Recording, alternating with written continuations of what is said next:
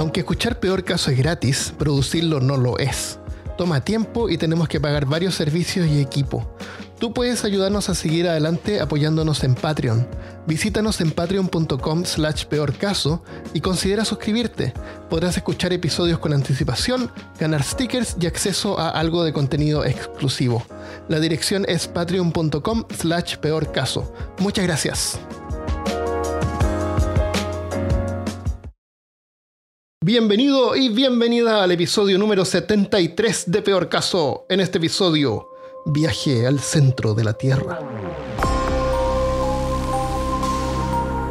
Hablándote desde los lugares más profundos de Austin, Texas, soy Armando Loyola, tu anfitrión del único podcast que entretiene, educa y perturba al mismo tiempo. Junto a mí esta semana está Cristian Rusinke. ¿Qué hubo? ¿Qué hubo? ¿Qué hubo? ¿Qué hubo? ¡Eco! ¡Eco! ¡Eco! ¡Eco! ¿Viste el tipo este que se que estaba escalando y se quedó atrapado en un hoyo y se tuvo que cortar el brazo Uy, con una sí. navaja suiza? Que, que la había tratado de usar para excavar. Uf. Así que estaba toda. la- él no tenía ni filo. Es como usar una cuchara. Eh, eh, Era más o menos igual. Qué horrible. Es horrible. Hay una película de eso, pero la historia que él cuenta. hay un video también donde él cuenta la historia y se pone a llorar. Me imagino. Es que con esa clase de trauma, especialmente cuando vine, la única forma que sobrevivió fue amputándose su propio brazo. Y cuando explica la parte, dice que la- lo que más le costó es cuando tenía que cortar el tendón. Horrible. Me, me pregunto a ver si de pronto, como que si, te- si tenía hambre, probó un poquito de su propia carne. No, parece que estuvo como un par de días nomás. La película creo que se llama 127 horas Sí. con James Franco. Eh, vamos a hablar sobre, el, sobre la Tierra, el centro de la Tierra. eh, la teoría de la tierra hueca. la teoría de la Tierra hueca, la teoría de la Tierra cóncava. Y también la parte científica y qué es lo que hay dentro de la Tierra eh, y, la, y la magnetosfera, el campo magnético de la Tierra y cómo nos protege. ¿Y qué pasaría si no lo tuviéramos? ¿Y qué pasaría si es que se está achicando? ¿Por qué se está achicando? Oh, no sabía. La, bueno, en la antigüedad la gente vivía en cuevas, ¿no es cierto? No, antes no tenían casa. Claro. Pero no eran espacios así, un, un espacio chico en una montaña. Hay cuevas enormes, gigantes, donde cabe una población completa adentro. Y, y son, eh, son, eh, son así como laberintos. Y la gente se podía perder adentro y de repente no terminan así como en una roca, en una roca lisa. Generalmente en las cuevas eh, hay espacios que son muy angostos y no se puede pasar. Y al otro lado puede haber una galería, pero no la puedes ver. Entonces, con razón, la gente especulaba que había algo más. Que habían a lo mejor pasos más, subterr- más, más subterráneos y, y dentro de la tierra a lo mejor vivían dioses, o habían otras civilizaciones, o animales, qué sé yo. Sí, hay demasiados. Monstruos, monstruos. monstruos. Ahí, hablando de cuevas, yo me acuerdo, y creo que lo mencioné en un episodio pasado, donde mm, parte de la historia de cómo llegó a existir la Ciudad de México, no actual, pero de los maya, cuando su cultura indígena estaba pasando por las Américas, supuestamente eh, tuvieron que esconderse en una cueva, y dentro de la cueva, en las profundidades de esta misma, se encontraron con un ser el cual nunca, nunca pude eh, encontrar como definición, pero solo hicieron, se encontraron un ser que les dijo, hasta que lleguen a los pantanos donde vean a un águila comiéndose una serpiente, ahí va a ser el lugar donde van Ah, a, a sí. crear su, su, su civilización. Esa era, no era eh, de la serpiente Quetzalcoatl, No. no. Y por eso es que en la bandera mexicana se encuentra Sí. el águila co- comiéndose una, una serpiente. Porque el ser seguramente dijo, nunca van a encontrar eso. es como un dinosaurio con láseres en la cabeza. Cuando encuentren un, un marrano con alas, No, como eso de la... En World of Warcraft, ¿te acuerdas que había un, un tiburón que un tiranosaurio Rex montaba a un tiburón? Y el tiranosaurio tiene un láser en la cabeza No. y encima del, del tiranosaurio va un, eh, un undead eh, tocando guitarra eléctrica. no, no, eso fue antes de mi tiempo. De Optimus Maximus se llama. Dios, Y estaba en el Maelstrom y por un tiempo lo pusieron y tú ibas al Maelstrom, que donde está el, el medio del mar, y se veía así como rondando alre- alrededor. Tana, tana. Eh, sí, es interesante esa historia. Pero bueno, acá no estamos para la hablar de wow. No, No, wow, eso es para otro episodio. eso para, para niños. claro, ¿Cómo se te ¿quién juega eso? ¿Cómo se te ocurre? ¿Quién tiene mi sus- suscripción? Ah, Dios mío. Hay algo bueno en WoW, en la expansión Cataclismo. Eh, hay una zona que se llama de. eh, hay una zona subterránea La donde de- está la madre tierra, Teracín, la madre Teras- tierra. Terracin, Se llama la mujer, la madre tierra, pero el lugar, ¿cómo se llamaba? eh, Deep Home en Deep inglés. Home. Y en español. No me acuerdo el nombre en español. Deep Olmo. Pero es una zona rocosa, es como una cueva gigante donde están lo- los pilares del- de la creación. Y Del los mundo, seres de piedra y los Y golems. y seres toda de piedra, sí. Es entretenido. Es interesante, ya. Concuerda por lo menos con lo que estamos hablando acá el día de hoy. Eh, hay varias cuevas también en el juego en World of Warcraft misteriosa. Que ahora estamos hablando de World of Warcraft. Dios Tú mío. dijiste específicamente. Ahora es mi culpa. Pero mira, hay una cueva eh, que está en el continente de la izquierda, eh, Eastern Kingdom, en la parte de abajo. Hay una cueva que tú entras y hay un dragón durmiendo. Oh, El dragón tiene un nombre peculiar que no me acuerdo. Nadie sabe qué es lo que es, que es un, un- están honrando a alguien que, que trabajaba ahí, que murió, eh, no se puede interactuar con el dragón, el dragón no despierta. La gente ha tratado de llevarle cosas, hacer diferentes tipos de cosas, ir muerto a la cueva, a ver si... Ir muerto. Claro, porque puedes ver el mundo de los Claro. espíritus, pero no, no. Es un dragón que está durmiendo en una cueva y ha estado ahí por siempre. De pronto es como un easter egg, o, de- o quién sabe, tú sabes Es que un los easter egg, pero no han descubierto, De sí. pronto usan material que dejaron ahí incompletos para Puede ser expansiones también, futuras. sí. De repente lo dejan porque pff, ponen una cueva. Más misterio. Total, total, la mayoría de las cuevas, excepto por esta zona, que eh, son copy-paste. Más o menos. Tú entras a una cueva y ya sabes la configuración que tienen en los juegos. Ya. Eh, entonces, como decimos, la gente pensaba de que la Tierra era hueca y debajo de la Tierra habían, habían cosas y partes y lugares. Y es lo que eh, inspiró a Julio Verne en su historia del viaje al centro de la Tierra Muy buen libro. y, y a muchos otros. Claro. Entre. Edgar Allan Poe también aparentemente tuvo una historia. Ah, Hasta ¿sí? H.P. Lovecraft ah, en muchos de sus cuentos invoca este, este pensamiento de que hay lugares profundos y escondidos. Las ratas en las paredes, cuando bajan como por un. por debajo de la casa, descubren que había una cueva y empiezan a bajar y encuentran templos. Sí, debajo del, de- del castillo hay como una serie de túneles subterráneos donde hay toda clase de cosas. Ese no es las ratas en las paredes. Sí, ese, Ah, es, esa, pero sí. en general, ¿sabes? Sí. Todos estos profundos, dormidos, esper- Ujú. lo que sea. Entonces, el, el- el- el impacto cultural de, de- de esta teoría que es fácil decir, ah, eso lo, lo pensaron en el pasado, pero de la misma forma que hoy en día existe gente que cree en la Tierra plana, todavía te prometo, hay gente que cree que hay lugares Seguramente que sí.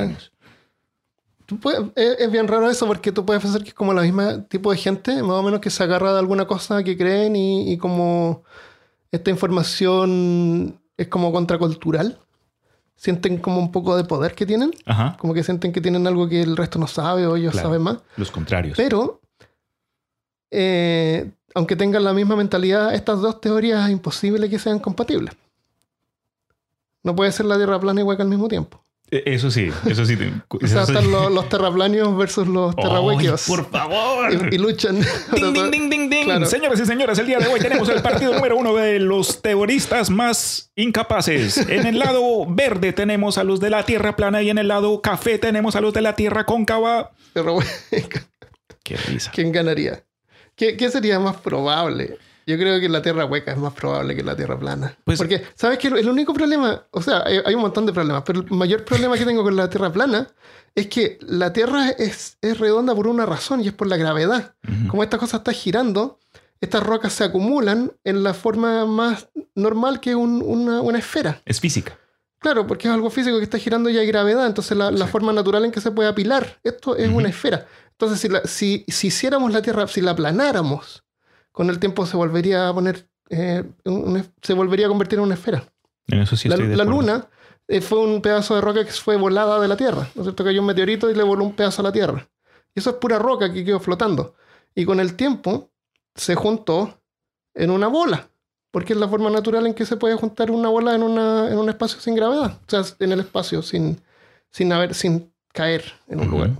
Si preguntas cuál sería más probable, pues ahorita vamos a discutir un montón de datos históricos, culturales, científicos que demuestren eh, ambos lados del argumento, pero yo diría que aunque no hay forma de, pues, de comprobar. Yo no tengo ahí la maquinaria para decirte, nos vemos en un año, voy, a- voy al centro de la Tierra, pero el pensamiento de que la Tierra en sí es como hueca de la forma que aparecen en dibujos antiguos, improbable. Pero de que hayan espacios debajo donde de pronto Sí, hayan, Eso es verdad. puedan existir cosas, no sean... Porque eso es un error de la, generalmente que tienen los de la Tierra plana, que creen, como que, que perciben que la Tierra es más chica de lo que es. La Tierra es enorme. Claro. Y aunque la Tierra no, no- en el centro, centro de la Tierra a lo mejor no hay un sol, de más, como tú dices, pueden haber espacios. De hecho, hay mares, Sí, hay agua, y hay lugares y, y a lo mejor hay algo bioluminiscente.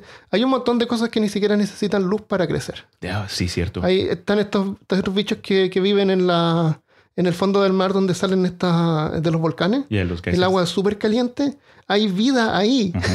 Entonces, si hay vida ahí, ¿por qué no puede haber vida en- debajo de la tierra? La vida nace en, en donde pueda.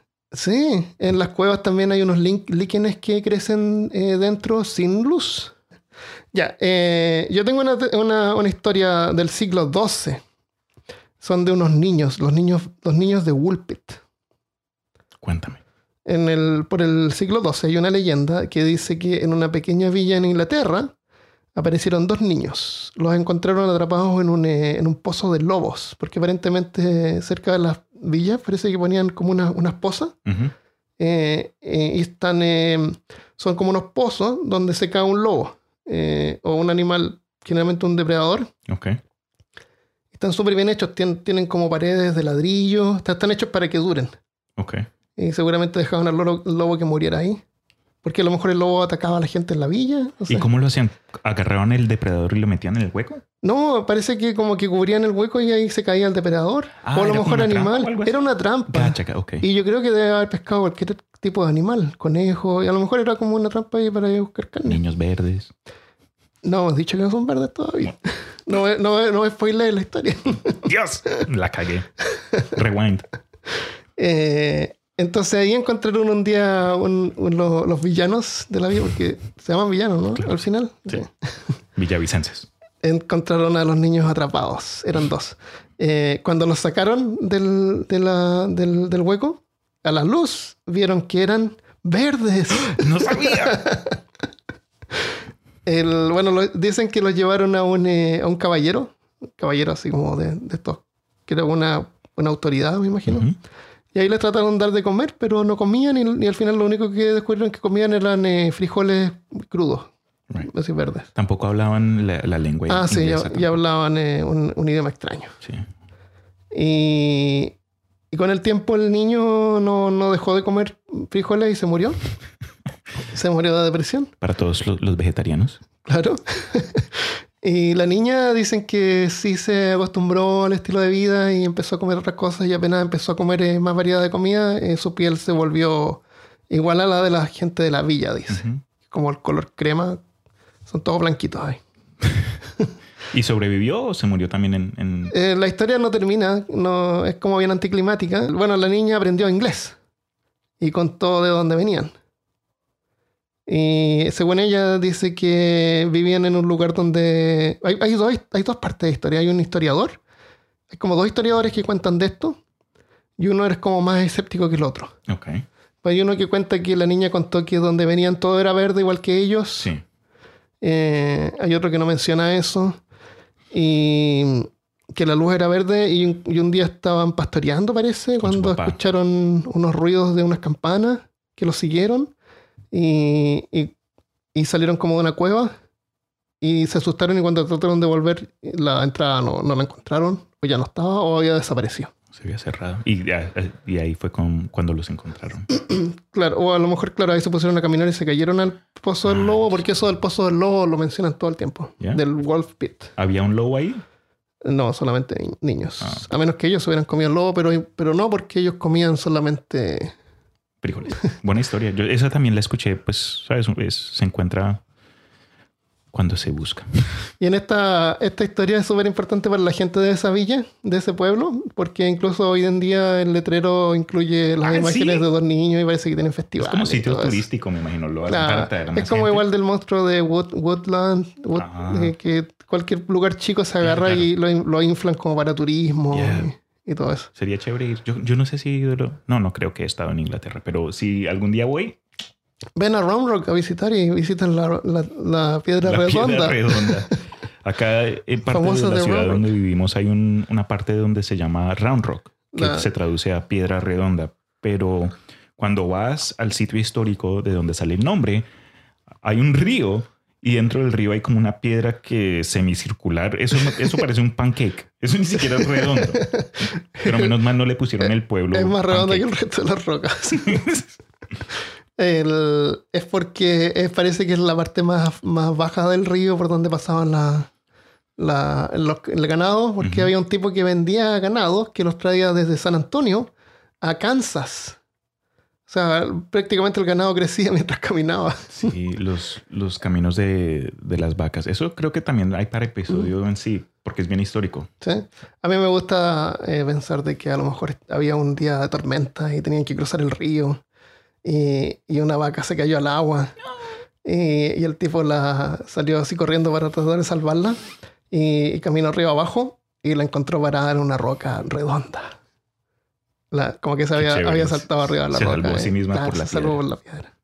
Pero no, eso, eso lo inventé yo. ¿Está claro? Que no, que no es verdad. No, Gracias es el lugar más bajo y decían por dónde pasamos la vaca, por el, por el Round Rock, por la Yo piedra redonda. pensando, oye, pero tiene como que tiene sentido, ¿no? porque puede las ser- vacas se nota que Claro, la vaca saltó a la roca.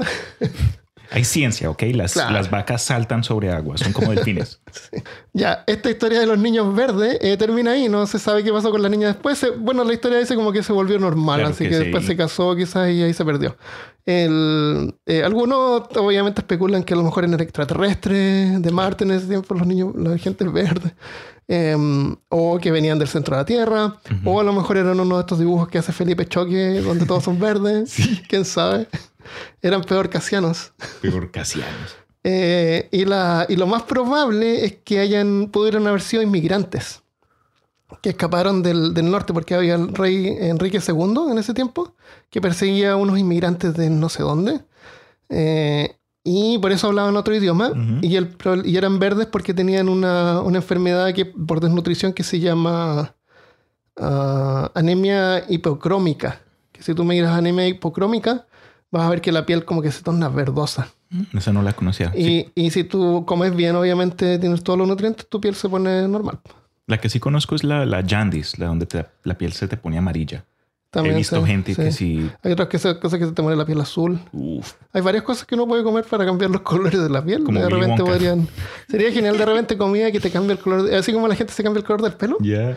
Comer Sería algo así que por una semana o por un mes eh, te puede cambiar el color de la piel a diferentes Hoy me colores. siento como verde, ¿sabes? Siento, me siento azul. Literalmente. claro. Oye, te ves azul, Armando. Sí, estoy comiendo frijoles azules. Eh, entonces, claro, eso puede haber sido. Y hay unas minas de, de pedernal en esa área también que se pudieron haber eh, perdido, caído o quedado atrapado. ¿Quién sabe? Insomnia o algo así. No, ¿cuál insomnia? Eh, cuando se te pierde la memoria. Eh, lo, que se no- lo que no nos podemos acordar ahora es como un Amnesia. amnesia. De pronto les pasó algo, les dio amnesia, no insomnia. Claro. ¿Qué otra, ¿Qué otra historia así como folclórica hay así como de, de evidencia que pueda haber o que sugiere? Pues muy buena que pregunta. Mira, venir? yo, como saben todos ustedes que han escuchado cada vez que participo, lo que sí tengo son mitos y leyendas. Acá les traje la bolsa de mitos, pero saco mi maleta, eh, mis cositas, los regalos. Pero mm, muchas culturas mundiales eh, incluyen de alguna forma que en el centro de la Tierra existen reinos misteriosos o alguna clase de civilización. De los mitos de los indios Hopi acá en los Estados Unidos que dicen que su pueblo nació cuando salieron del- de la tierra y, y se establecieron en, en las áreas alrededor de- del hueco de donde salieron. Y esto se puede ver en las artes de, que tienen en las paredes, en los muros, en cuevas. Eh, también hay... Cuando yo, cuando, si ellos vivían en cuevas, cuando había un nacimiento seguramente lo tenían en cuevas. O sea, sí, realmente salían de cuevas. Si, si De- nacían en cuevas. de- Dios, ahora sale de una cueva a otra cueva y después salen Claro. de la cueva. A No. la, cu- a la- vamos a, a la cueva de las embarazadas. Eh, también obviamente algo que de pronto más gente conoce es el infierno de la religión cristiana, porque muchos como lo hacen ver en, en los textos, que debajo de la tierra y yo no sé qué cosas. Ah, podría estar debajo, realmente debajo de la tierra. Sí, esa es otra creencia. Eh, Está esto de Agartha, ¿lo tienes tú? Sí, ese es un buen punto, pero también el reino de Hades, el dios griego, incluso en, en las, en las culturas nórdicas hay un- una gran variedad de, de historias y cuentos de lugares que se llegan normalmente por mar, pero eh, nos toca mostrar de pronto una imagen para explicar supuestamente cómo es que en estas mitologías nórdicas se llegan a estos lugares donde hay un sol rojo que nunca se apaga, no hay noche, no hay estrellas.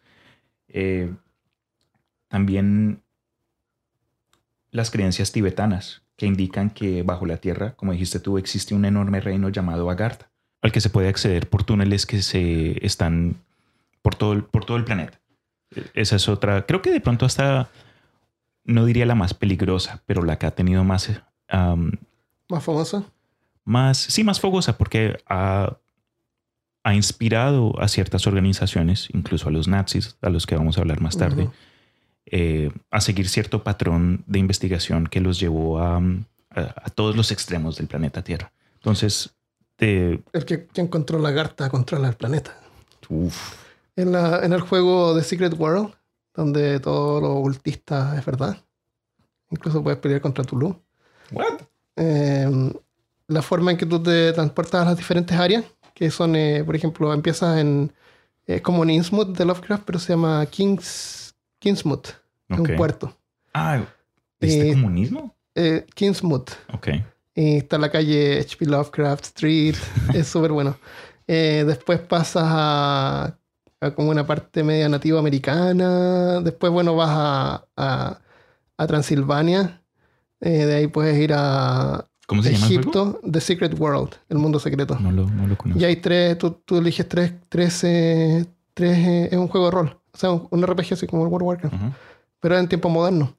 Eh, eliges tres facciones, una son los Illuminatis, eh, los dragones, que son como más japoneses, y los otros son los... mm,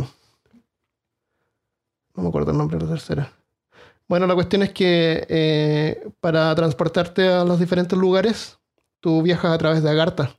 Y ahí hay, hay lugares que tú puedes ver porque es como un elegido, que son como eh, openings, así como, como, como cuevas, y dentro Sí. hay como una, una rama de Agartha, porque Agartha parece que es un árbol. Mm, No sabía. O hay un árbol, o en el juego por lo menos hay un árbol gigante, que tú entras ahí y te encuentras así como en ramas de árbol y el árbol conecta todos los lugares del Oh, qué mundo. chévere.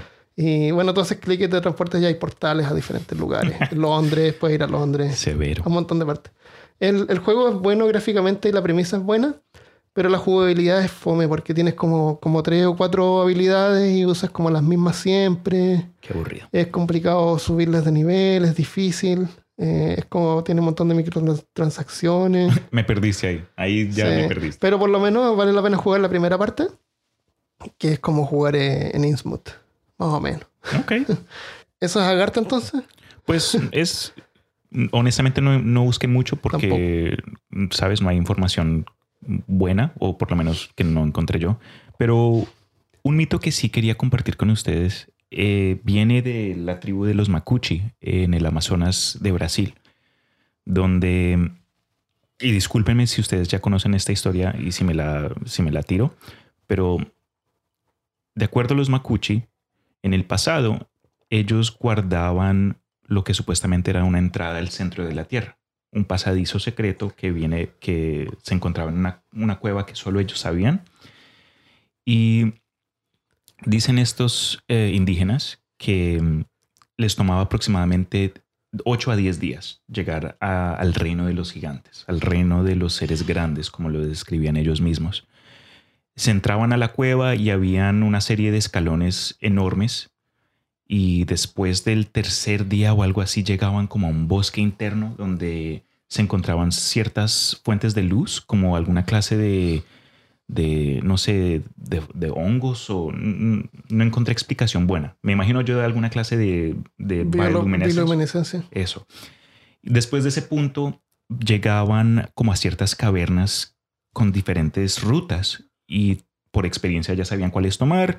Habían unas con piscinas de mercurio, otras con, con magma. Piscinas de mercurio, Claro. peligroso. Exacto. Pero com- como ya sabían por dónde ir, seguían derecho. Había un montón de viento. Había un viento que los guiaba, supuestamente. Ah, Y ya creo que al, al punto medio del viaje, de acuerdo a lo que decían ellos, la gravedad comenzaba a soltarse, era más liviana. Entonces les tocaba ir colgados por la pared para controlar su decencia para no salir volando, o bajando, claro. como, como piensen. En fin, ya al octavo décimo día llegaban a, salían por otra cueva que supuestamente los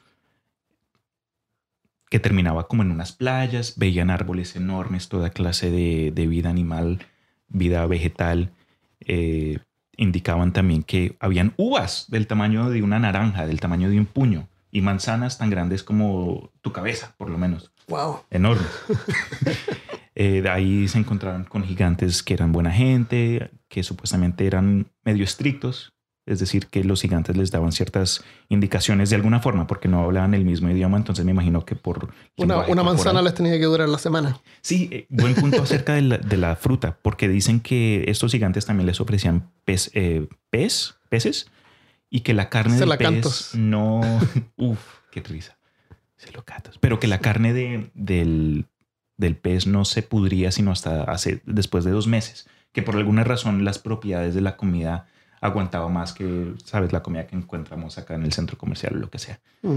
Eventualmente regresaban a la superficie en otros 10 días. Y lo curioso es que en este, en este cuento, en este relato, en cierto punto en la historia llegaron tres ingleses eh, buscando diamantes en el nombre de la reina.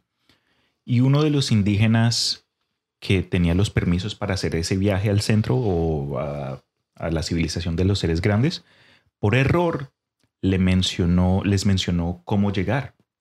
Por error. Sí, porque error. esa clase de cosas, unos, uno, ¿sabes? Es secre- son, son datos culturales que muchos indios no, no comparten.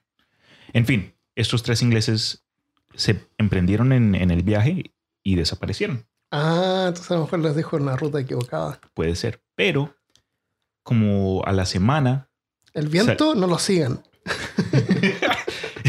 cuando vayan las, cuando vean las piscinas de mercurio, son nada de sí, nada.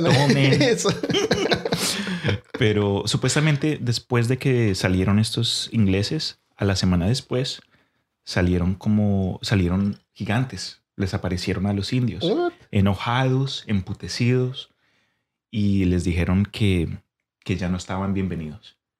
Y supuestamente hicieron que, la, que ciertas partes de la cueva se, se derrumbaran. Los ingleses hicieron eso. No, los gigantes. Los gigantes Ah, los gigantes fueron de a que, decirle al- eh, de que le- que el secreto fue compartido, derrumbaron ciertas partes del, del pasadizo y les dijeron a los indios que ya no estaban bienvenidos.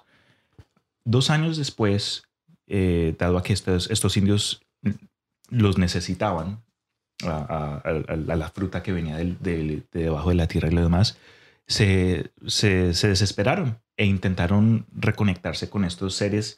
Entonces volvieron porque eh, la cueva principal donde se iniciaba esta, esta aventura todavía estaba, estaba abierta. Entonces llegaron, seguían como por el camino normal hasta que encontraron un derrumbe que, les, que no los dejó seguir adelante. Mitad de estos indios dijeron, ¿sabes qué? Nos vamos a devolver. La otra mitad dijeron, vamos a, ver si nos rebuscamos de alguna forma. Meses después, creo, regresó un indio del grupo que se había quedado y les dijo que habían reconectado con los seres grandes, con los gigantes, y que ellos les, les habían dado permiso de, de- regresar, pero con la condición de que si bajaban a, su reino, no podían, no podían devolverse. Aparentemente dejaron a este indio en particular, a- a- Para que avisar. claro, como mensajero. La historia se pone un poco más triste porque, por lo que tengo entendido, regresó otro inglés en busca de los tres que habían desaparecido, porque los tres que habían desaparecido mandaron cartas. como Diciendo que- que iban a hacer eso. Exacto. Y este inglés encontró la población de los de estos indígenas macuchi en, en pobreza, porque muchos de, de ellos, cuando el mensajero les dijo que podían regresar, muchos de ellos aprovecharon y se fueron. Ah, cuando les dijeron que no podían regresar, se Exacto, fueron a vivir dijeron, ahí. "Ok, me- nos, nos suena bien, buena condición. Entonces, este nuevo inglés que llegó ahí torturó a todas las mujeres y a todos los niños que encontraba para que les dieran más información. Y, y eso es todo lo que me acuerdo. Y nadie sabía. Sí, y como que no, no, no, no les dijeron más. No, no, la información supuestamente se No los perdió. torturó bien. Por lo que he visto en fotos y todo, eh, la cueva principal todavía existe y es un sitio turístico. Hay imágenes, hay un montón de fotos donde se pueden ver los escalones principales que supuestamente son más grandes que muchos usan como para teorizar. Ah, sí, es, Es que esto es al gigantes. 100% seguro porque un ser humano no tiene esa clase de... Ah, pero como sabemos muchos, eh, hay, ciertas, hay ciertos eventos geológicos que pueden generar toda clase de estructuras cristalinas, toda clase de Mm. formaciones de roca. Sí. Entonces no es... No es no es ser una formación natural. Exacto. Mm. Pero en fin, se me hizo uno de los, me- de los mejores cuentos Sí, bueno. acerca de, de viajes al centro de la Tierra. Súper porque bueno. yo de chiquis, el- la historia del viaje al centro de la Tierra de Julio Verne me fascinó. Yo eso de niño, yo me comía libros diarios, Los Tres Mosqueteros, El viaje al centro de la Tierra, 2000 ligas bajo el mar. Y esa me, me dejó sorprendido.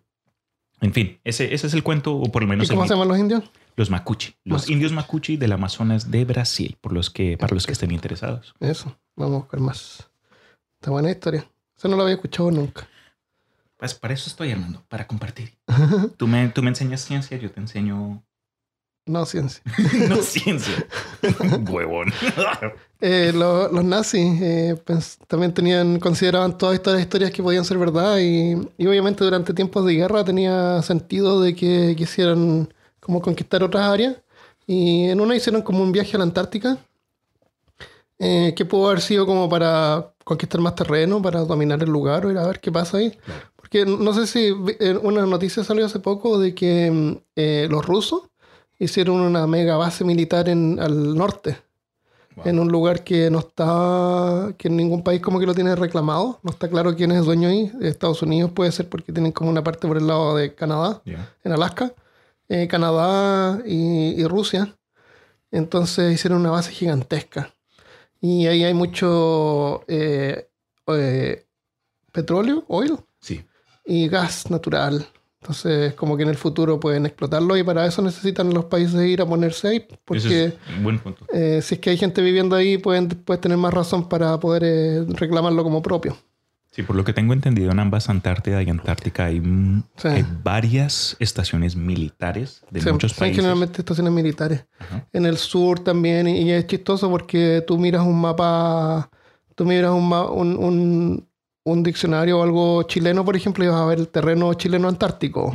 Y después miras uno de Argentina y, y como que se traslapa. Y como que y está todo eso en disputa, pero como que nadie pelea por eso, porque no vale la pena todavía, a lo mejor en el futuro.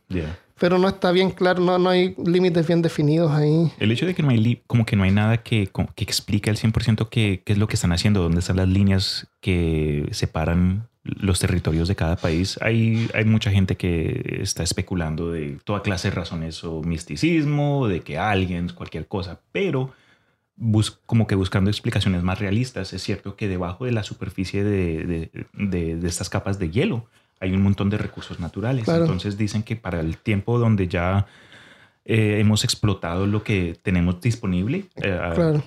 eventualmente vamos a tener que ir a estas reservas y comenzar a, a- a nuevamente explotarlas hasta que no tengamos ni mierda. Claro, entonces por ahora no vale la pena luchar por eso, pero en el futuro sí va a ser Claro. importante. Entonces por ahora están los países ahí, dice yo, yo soy dueño de la longitud, tanto longitud, no, porque Claro. va por longitud, en, en- por lo menos en el Polo Sur, va por longitudes. Yo quiero un pedazo de tierra en Antártica. Yo quiero Eh. tener por ahí una casa de vacaciones. Tú puedes ir y es, es bien miserable parece vivir ahí, pero- Miserable. porque vives adentro de la... Te me arruinaste el sueño. Eh, vive adentro de la estación y, Sí, y no hay mucho que hacer. Hay- juegan cartas todo el día. La comida llega en un avión todas las semanas, Sí, creo, con las provisiones, con el correo. Eh, debe ser entretenido. Yo viviría a lo mejor un, un viaje, un- una visita. Hay turismo también que hacen. Sí, Es, es bien caro. eh, pero a lo mejor uno se puede quedar entre, entre dos aviones. El Papa, ciertos, eh, sabes, políticos importantes, presidentes y toda clase de gente hace visitas a los polos. Y, y parece que el Polo Sur, por lo menos, es, es menos. El Polo Sur es, es una, como una isla de hielo gigante. ¿Mm? Pero el Polo Norte hay como un montón de islotes por todos lados, entonces la gente como que se pierde. Oh, wow. Eh, pero el sur a lo mejor no era tan terrible como el norte. Entonces tiene, tiene sentido de que a lo mejor eh, los nazis que tuvieran bases en varias partes quisieran tratar de ir a ver ahí qué pasaba y tratar de conquistar ahí. Sí. Eh, a lo mejor podían pasar por otro lado, no sé. ¿Quién Pero sabe? algunos dicen que ellos fueron con intenciones de buscar algunos mitos de, de viajes al centro. Y hay otra historia más, hay otra parte más que ellos también, eh, ellos desarrollaron los radares súper modernos en ese tiempo. Y una historia cuenta de que eh, los apuntaban 45 grados hacia arriba. Y después dijeron que era porque ellos creían que la Tierra a lo mejor no era, con- no era Hueca, pero no era, era cóncava. O sea, nosotros en realidad no vivimos afuera de la Tierra, sino que vivimos dentro de la Tierra. y, de, y fuera de la Tierra, según esa historia, lo único que habría es roca hasta la eternidad. uf, Y todo lo que existe es lo que vemos. O sea, cuando miramos hacia arriba, en realidad estamos mirando hacia el centro de la Tierra. Entonces ellos pensaban que si eso era cierto, eh, ellos con radares podían detectar eh, zonas al otro lado del, del mundo, Uf. apuntándolos hacia arriba. Eh, pero no. sí. pero no encontraron y nada. que supuestamente cuando los, eh, estas pruebas fallaron, le echaron la culpa, fueron a la, a la maquinaria. Que, ah, no, el... el, el, el- Además, le echan la culpa a algo. sí, Pero por lo menos trataron de ver y... mm. Eh, otros dicen que esta, esta sociedad eh, Bril se llama o la sociedad... Hay dos. Bueno, no importa. Otros dicen que a lo mejor estaban buscando entradas a, a otros reinos o cosas que podían... Se, sabe que, los nazis y Adolf Hitler eh, estaban muy interesados en, en los, en, el, mis- en el misticismo y en ciertas creencias del, del Oriente. Aunque muchos no saben, por, por ejemplo, el símbolo nazi viene de un símbolo hindú y budista que supuestamente representa la paz o la armonía, Claro. sino que los nazis la pusieron a... They, they tilted it Parece un poco, pero en, en realidad ya por ser nazi, la- como que tu- tuvo mala fama el símbolo, pero el símbolo en sí no, no- Claro. no supuestamente simboliza nada malo. claro, provi- proviene del, del Oriente. Entonces, los nazis en su fascinación a- de conocimiento perdido y oculto se enfocaron mucho de pronto también en la creencia tibetana de, de Agartha. Y dicen que varias expediciones polares fueron tomadas por los nazis, supuestamente, ahí crearon, no sé, alguna base. Pero una de las teorías más interesantes que encontré yo mientras buscaba este, eh, datos acerca de este tema habla de que Adolf Hitler no murió cuando, eh, cuando la guerra mundial terminó. Supuestamente eh, dicen que él se escapó, que en uno de sus centros de, de los polos encontró una entrada y cuando vio que la guerra ya estaba perdida, se, se fugó y, y que por ahí está, eventualmente se murió. Pero claro, hay teorías de que mm, Hitler se, se fue a Argentina o que También, sí. se fue a la luna. Bueno, supuestamente en el polo eh, encontraron ciudades. Parece que hay una historia que dice que encontraron ciudades, pero estaban como abandonadas. Y las, Esa no la sabía. las rehabilitaron como para hacerlas habitables por ellos. Y, y habrían ciudades bajo la tierra. Y entonces se fueron a, muchos nazis se fueron a vivir ahí, es donde vive la raza aria, qué sé yo. Sí, eso es lo que esperaban encontrar Y- los arianos. Eh, los norteamericanos parece que también hicieron una expedición para ir a revisar, pero no encontraron nada. Y Pues de ahí hablando- supuestamente es donde vendrían los, los extraterrestres. O sea, los extraterrestres en realidad no son extraterrestres, son intraterrestres. Donde la, la tecnología No, de no- no me comiences con el, con el tema de intraterrestres. los, los- los ovnis pro- podrían provenir desde el centro. Si se acuerdan muchos de ustedes, cuando la- el primer episodio en el que yo participé, el, el episodio 13 acerca de el misterio ovni, eh, puse un punto en el que varias gente que dice haber sido ¿Abducida? abducida por aliens que indicaron olores y ciertos, ciertas eh, pistas que los hicieron pensar de que no habían ido al espacio, sino que habían ido al- a algún lugar dentro de la propia Tierra. Eso más otra combinación de, de datos que, pues, si, si les interesa ese punto, pueden investigar, termina con la teoría de que muchos seres son intraterrestres, no necesariamente extraterrestres. Ahora, cuando llega al punto de que extradimensionales y todo lo demás, yo personalmente no, no conozco muy bien la ciencia de, la- de las dimensiones para poder ap- aportar a, esa- a esos puntos, pero sí, se me, hace, se me hace un tema que vale la pena de pronto buscar, lo de lo del los seres intraterrestres. Se me hace más spooky, honestamente. Sí, hay. Claro, una cosa es pensar de que a lo mejor hay.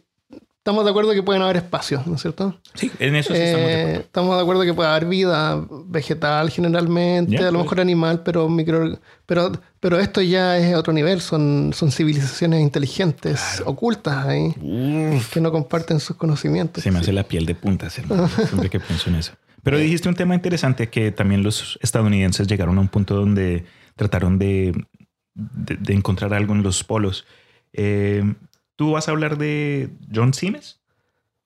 No. No, ok, vale. Entonces, en lugar de hablar de Simes, bueno, lo menciono rápidamente porque él fue un capitán del ejército estadounidense que a principios del siglo XIX, gracias a teorías del científico y astrónomo John Simes, no. No, ese era el, el general. El- disculpa, el capitán se llamaba John Siemens, pero gracias a ciertos puntos de vista del, del astrónomo Ah, Edmund de Halley, creó sí. su, ciertas teorías indicando que él creía que la Tierra era hueca. Entonces, para clarificar, porque sé que me enredé, el capitán John Siemens, gracias a, mm, a puntos de vista del astrónomo Edmund Halley, quien nombró al famoso cometa que muchos conocemos, eh, y revivió este, este, esta, esta creencia de que la Tierra era hueca.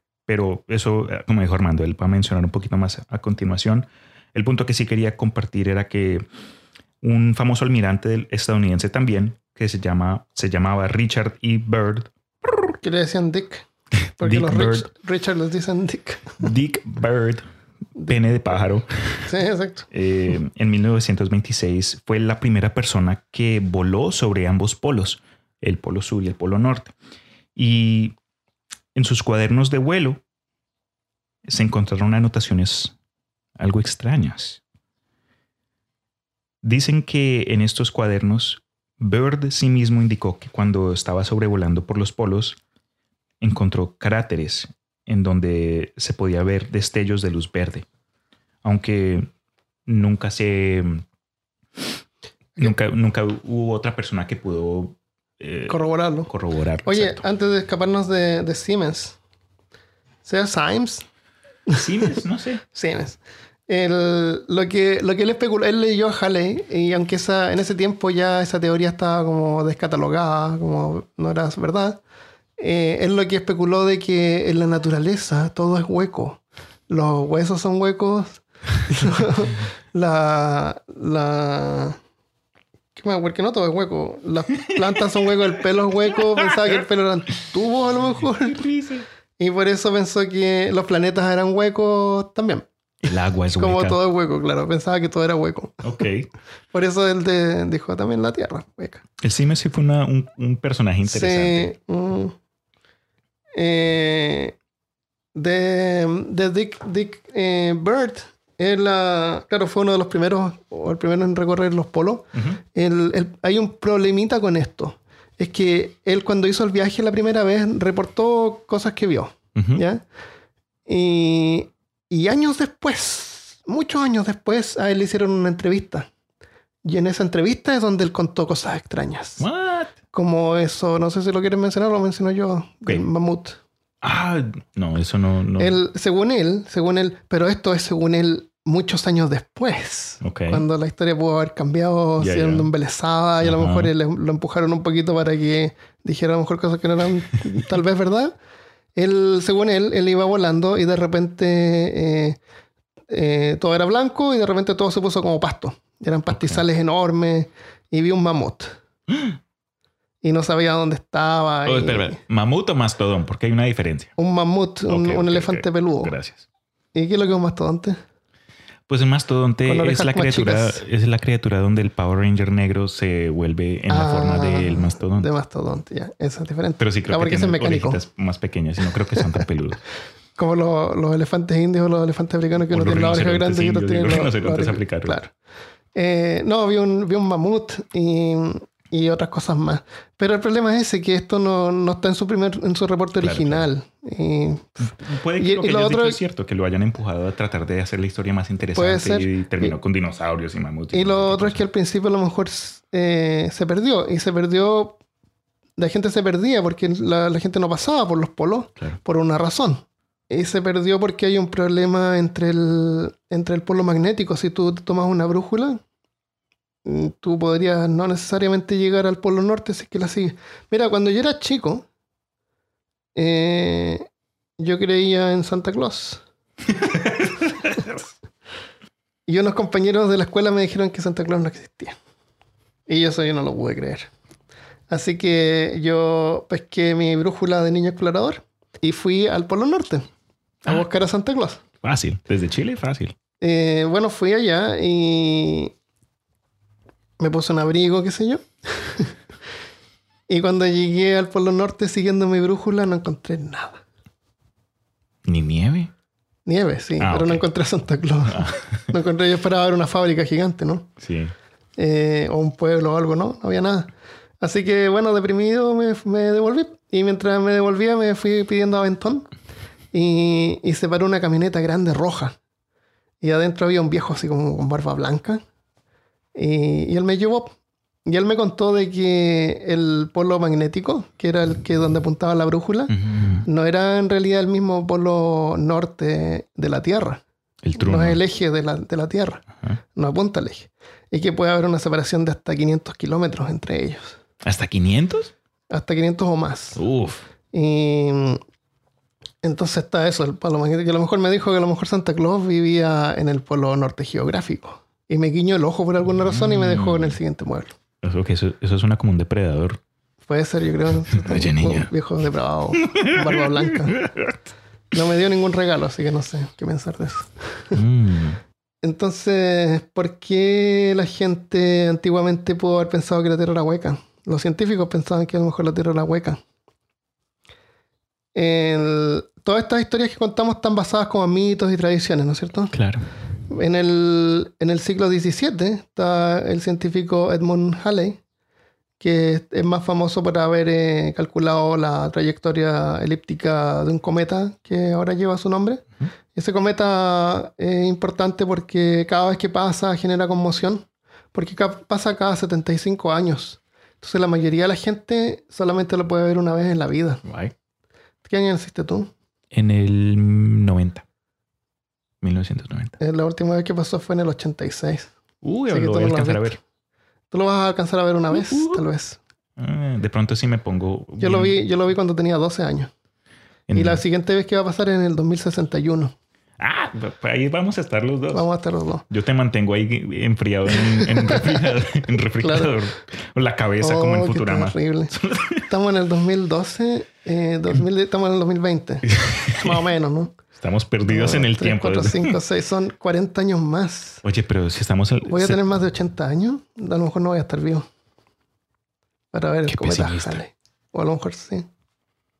¿Quién sabe qué va a pasar? Vamos a escuchar este episodio y o a lo mejor no. Ponte en dieta de café y pizza Es- y eso te ayuda La a pizza es un, un alimento completo porque incluye los cereales, carne, vegetales, todo. Cambia, uno lo puede lácteos. crear como lo quiera. No, incluye lácteos en el queso, cereales en el pan, eh, carne en los pepperoni y vegetales en, la, en el tomate.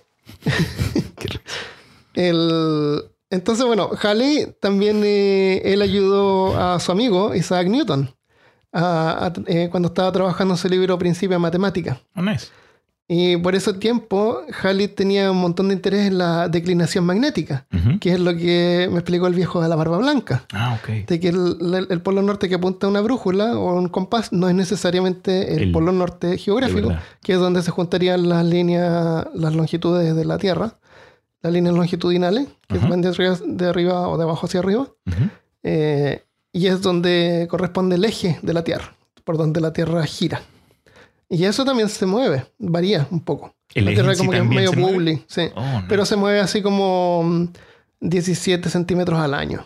Va cambiando un poquito y se calcula que, que es porque por, la- por los deshielos que hay en, la- en los polos y también por sequías que pueden haber, eh, que cambian las masas de agua y como que va como variando el peso de la, de la. Tierra en diferentes partes y eso hace como que, como que varía que un poco. un poco. Sí.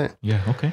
Eh, pero son 12 centímetros y irrelevante y no nos vamos a morir por eso. Así que no, no te preocupes. No va a pasar nada. Eh, el, el- el polo magnético sí es otra historia.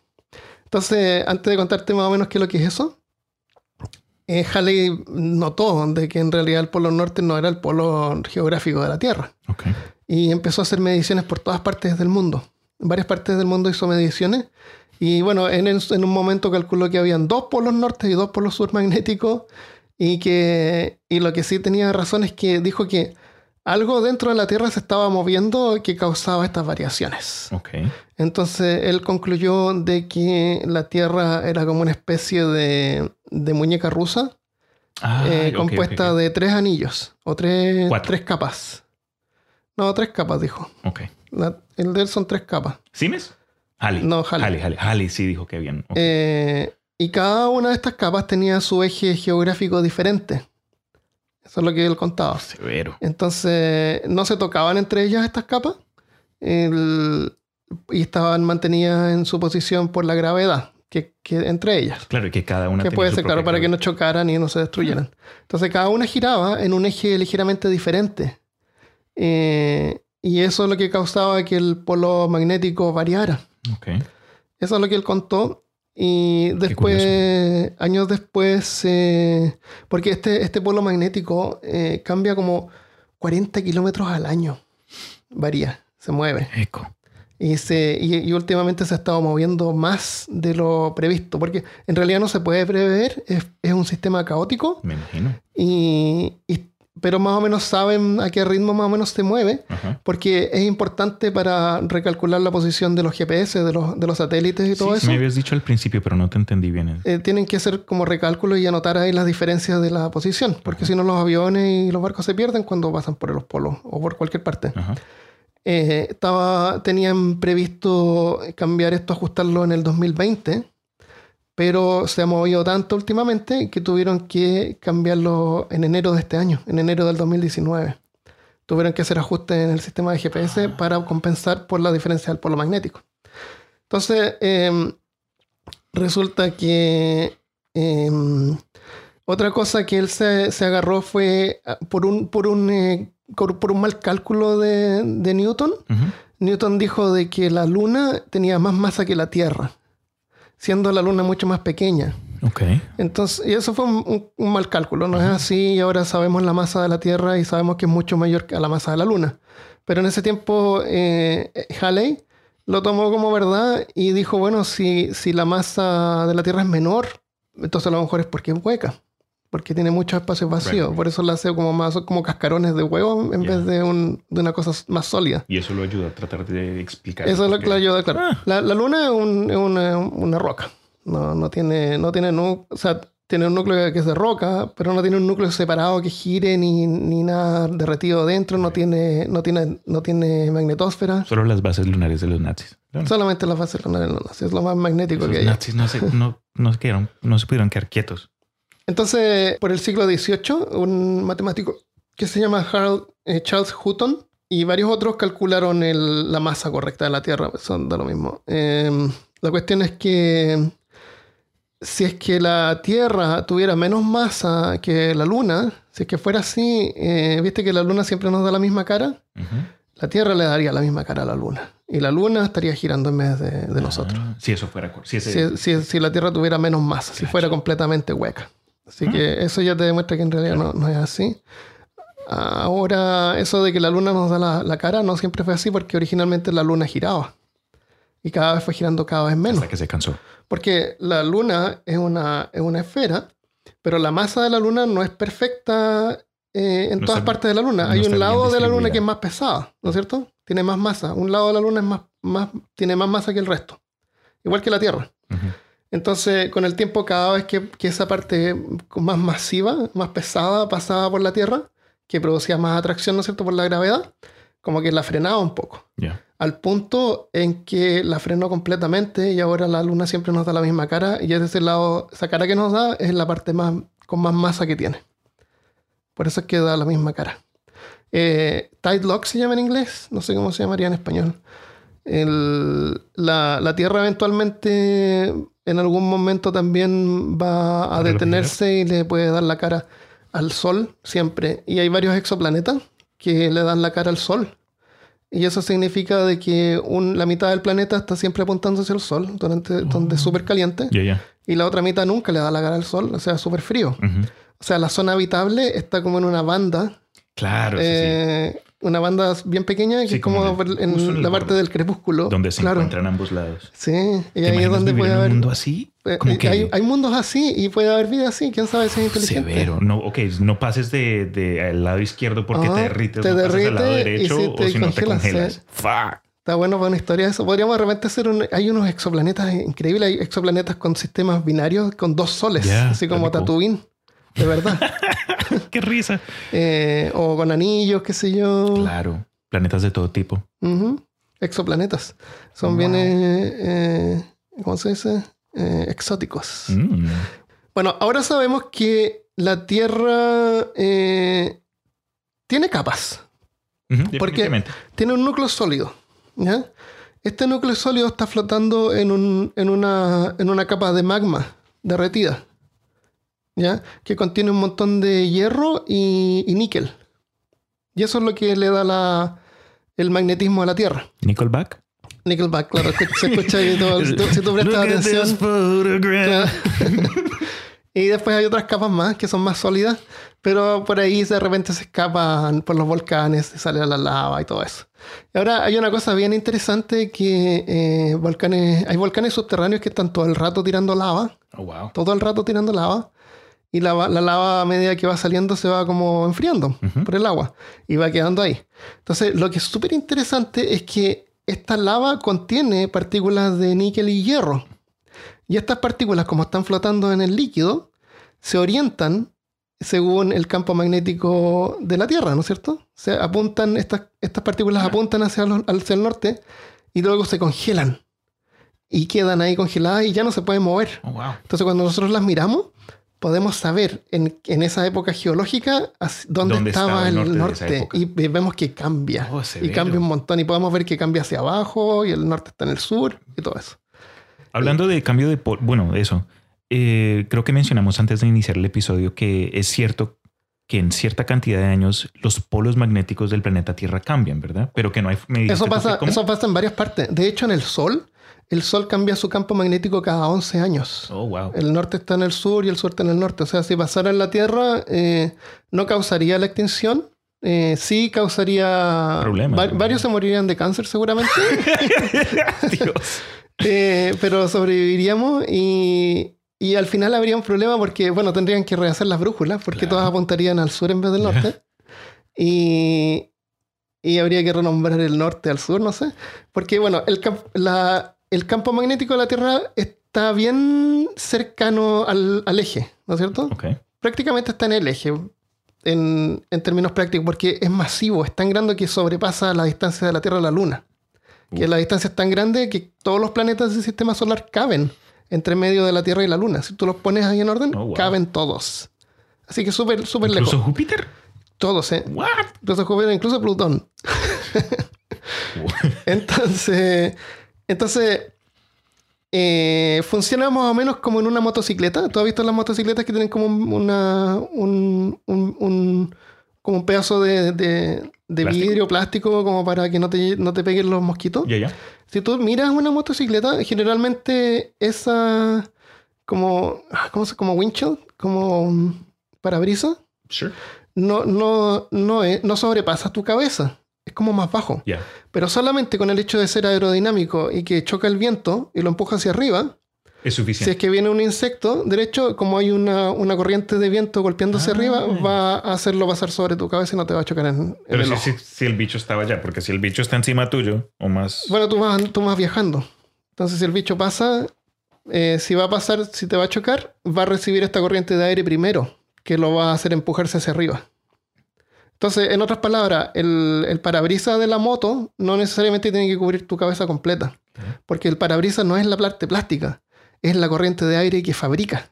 ¿Te nice. fijas? Eso es lo que te está protegiendo. Ok. Y de la misma forma, el, la- el magnetismo de la Tierra, que es más o menos electromagnético, nos protege de, de lo- de radiación solar y radiación del espacio, Claro. que la tira hacia arriba y hacia abajo. Y, y de hecho nosotros podemos verlo y son las luces del norte, las auroras boreales. Es radiación. ¿Las has visto tú alguna vez? No, a lo mejor algún día las podría ver. Sería O sea, es, es- es algo que tengo en mi bucket list. Sí. eh, ver la- las luces. Entonces, si no tuviéramos esa magnetosfera, veríamos esas luces por todos lados, por todas partes. Y hay una teoría que justifica la cosa de la Tierra hueca, es que eh, más al norte la temperatura eh, deja de ser menos fría. No, no es caliente, pero es menos fría que... En, es menos fría justo en el norte y en el sur que en el resto. Y, y puede ser porque de ahí pasa un poco de radiación y eso puede calentar la atmósfera en esa parte. Puede ser. Yo cuando busqué datos acerca de la Tierra hueca, ah, hay un montón de imágenes. Lo que sí hay son mapas detallando las teorías de las diferentes capas, supuestamente donde estaban los otros reinos. Fotografías satelitales antiguas satelitales. que no antiguas. incluyen en los polos. Pero una de estas muestra que, de acuerdo a esa teoría, que de- trataron de explicar las luces boreales, que en, en los polos o donde se pensaba que existían entradas a, a las cavernas internas del planeta Tierra, había o existe alguna clase de mm, como de capa de atmosférica. Como no sé cómo explicarlo. Puede ser uh, nubes o un montón de, de nubes suena totalmente ridículo, pero alguna clase de efecto atmosférico que ayuda a, a mantenerlo como oculto o lo que sea, pero que de vez en cuando, yo no sé cómo, no sé qué clase de explicación le dieron en ese entonces, que cuando se esparcía esta capa, la luz del sol interno supuestamente radiaba hacia afuera y que como las luces boreales normalmente son un aro, eh, lo tomaban como que, ah, eso puede ser un ejemplo en el como la luz la podemos ver nosotros Mm. acá en, en el exterior de cuando viene por dentro, pero actualmente sabemos que, Que se ve hacia arriba, hacia abajo. Bueno, que la sea cóncava. claro. Pero Sí, eso es. por lo que sabemos es que las luces boreales son como eh, la explosión que resulta brillante cuando los fotones externos, la radiación del sol y de las, del espacio choca Chocan con nuestra... la atmósfera. Ajá. Porque la, la, la magnetosfera, que es el campo magnético, está más eh, fuera, es como la, primera protección que tenemos. Luego tenemos la capa de ozono y todo el resto de los gases. Eh, entonces, el problema es que si no tuviéramos esa capa, eh, nos volaría la atmósfera completa, incluyendo el oxígeno. Fuck. Eh, y eso fue lo que pasó en, en Marte. Marte tenía originalmente algo dentro girando y tenía que producir una- un campo magnético. Y eso fue declinando, porque va declinando. Eh, de hecho, el campo magnético de la Tierra era mucho más fuerte en la época de los romanos que ahora. Y no, no va a dejar de existir en nuestra generación, por lo menos. Pero su, declin- su declinación y, y su movimiento es totalmente incalculable. No, no hay forma de poder saber qué es lo que va a pasar. No hay forma de saber si es que se va a invertir. Podrían pasar eh, tan rápido como 100 años se podría invertir. Eso es geológicamente ¿Posible? instantáneo. Oh. Eh, es súper rápido. Es posible, claro. Pero también pueden pasar, eh, puede detenerse y quedar así por 500 millones de años. Nadie Te- sabe. Te hago una pregunta. ¿Tú qué crees que sería el resultado biológico del ser humano que crece, nace y vive en, una, en un planeta Tierra con una capa magnética más débil? ¿Crees que seríamos más expuestos a rayos o radiación en general y habría una- un, un porcentaje de la, del- de, de la gente con, con- con cáncer? ¿O de pronto todos Mm. seríamos más negritos? Bueno, eh, en la época de los dinosaurios, viste que habían plantas gigantes y los insectos eran más grandes Claro, porque había más, oxígeno.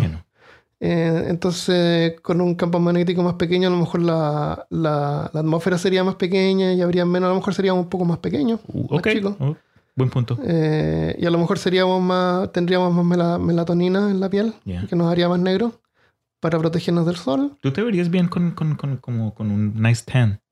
Nice ten. Sí, con un tan. Ah, como. eh, Con un bronceado bien Con un bronceado, claro, seríamos más bronceados. Eh, pero no creo que tuviéramos, nos daría cáncer. O sea, cualquier cosa que protege a las células de mutar, eh, esos que tienen esa característica sobrevivirían, ¿no es cierto? Ajá. Y eso es evolución. O Puede sea, que sea un tuviéramos que evolucionar. fuerte. De pronto seríamos más inmunes a, Claro, a a los, los que vivirían en ese tiempo. Los que Nosotros, tú y yo, no. No, no, estaríamos muertos. Claro. Estaríamos Pero a lo mejor nosotros, los animales cambian, cambian de acuerdo a las condiciones de- del planeta.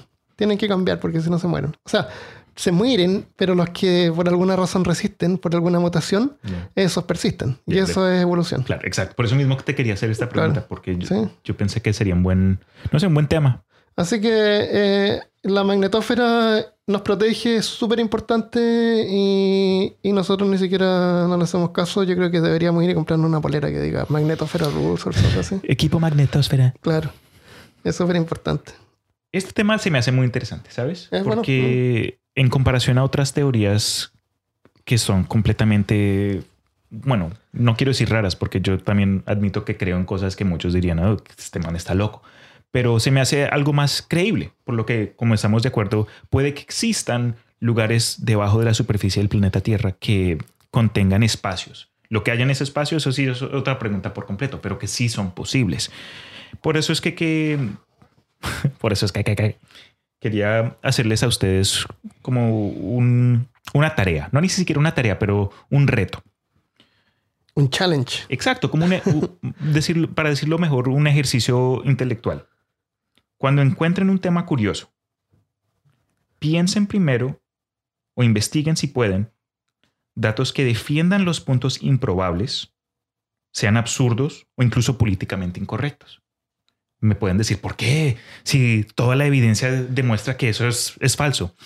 Puede ser, pero es un buen ejercicio mental para que mantengamos una curiosidad buena en tratar de ver los puntos de vista de otras personas.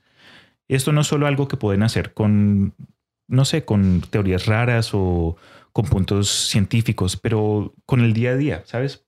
Ayuda no solo a mantener la mente fresca y abierta, pero con la empatía, ¿sabes? Hay muchas cosas en las que tú y yo no estamos de acuerdo, pero ayuda que podamos sentarnos acá, vernos el uno al otro y por lo menos tratar de entender de los puntos y es como lo hacemos. Si tú mira, mira mis libros. Exacto, exacto. o sea, tú vas, la, mitad de mis libros son científicos. Sí, el Armando sabemos que es el escéptico nacional de Chile.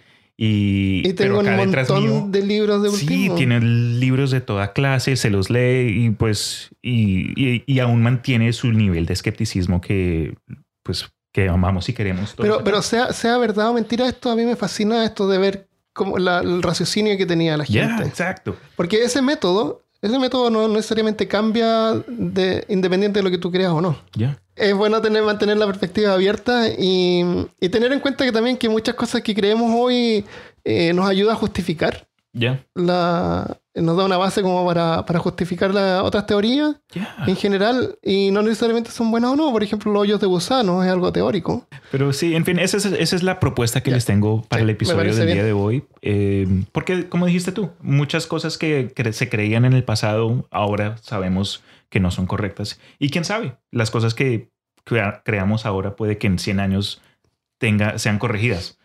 Es una virtud, yo creo, eh, cambiar de opinión de acuerdo a la información que, que, nos, que nos llega y que tenemos a la disposición, que va cambiando todo el tiempo. Ya, nadie es perfecto y, se, se, aprenden cosas nuevas todos los días. Eso es lo más científico que uno puede hacer estar abierto a cambiar de opinión de acuerdo a la evidencia. En eso estamos de acuerdo. Y eso hay un montón de científicos que pecan en eso y fuerzan los resultados porque somos todos humanos y de repente gente todo Entonces no solo... no por alguien por ser científico, un científico va, va a aplicar el método científico siempre.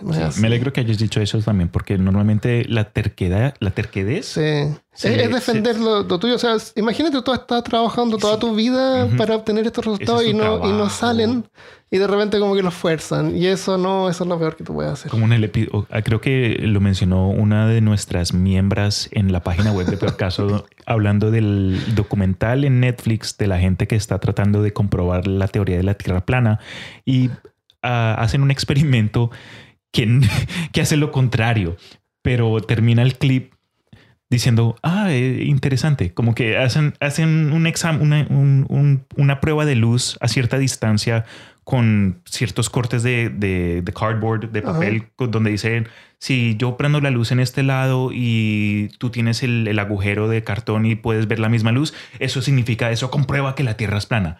Pero cuando hacen el experimento, la luz no aparece por ningún lado y terminan como que, ah, ok, interesante. Hmm, Ok. A lo mejor es cóncava.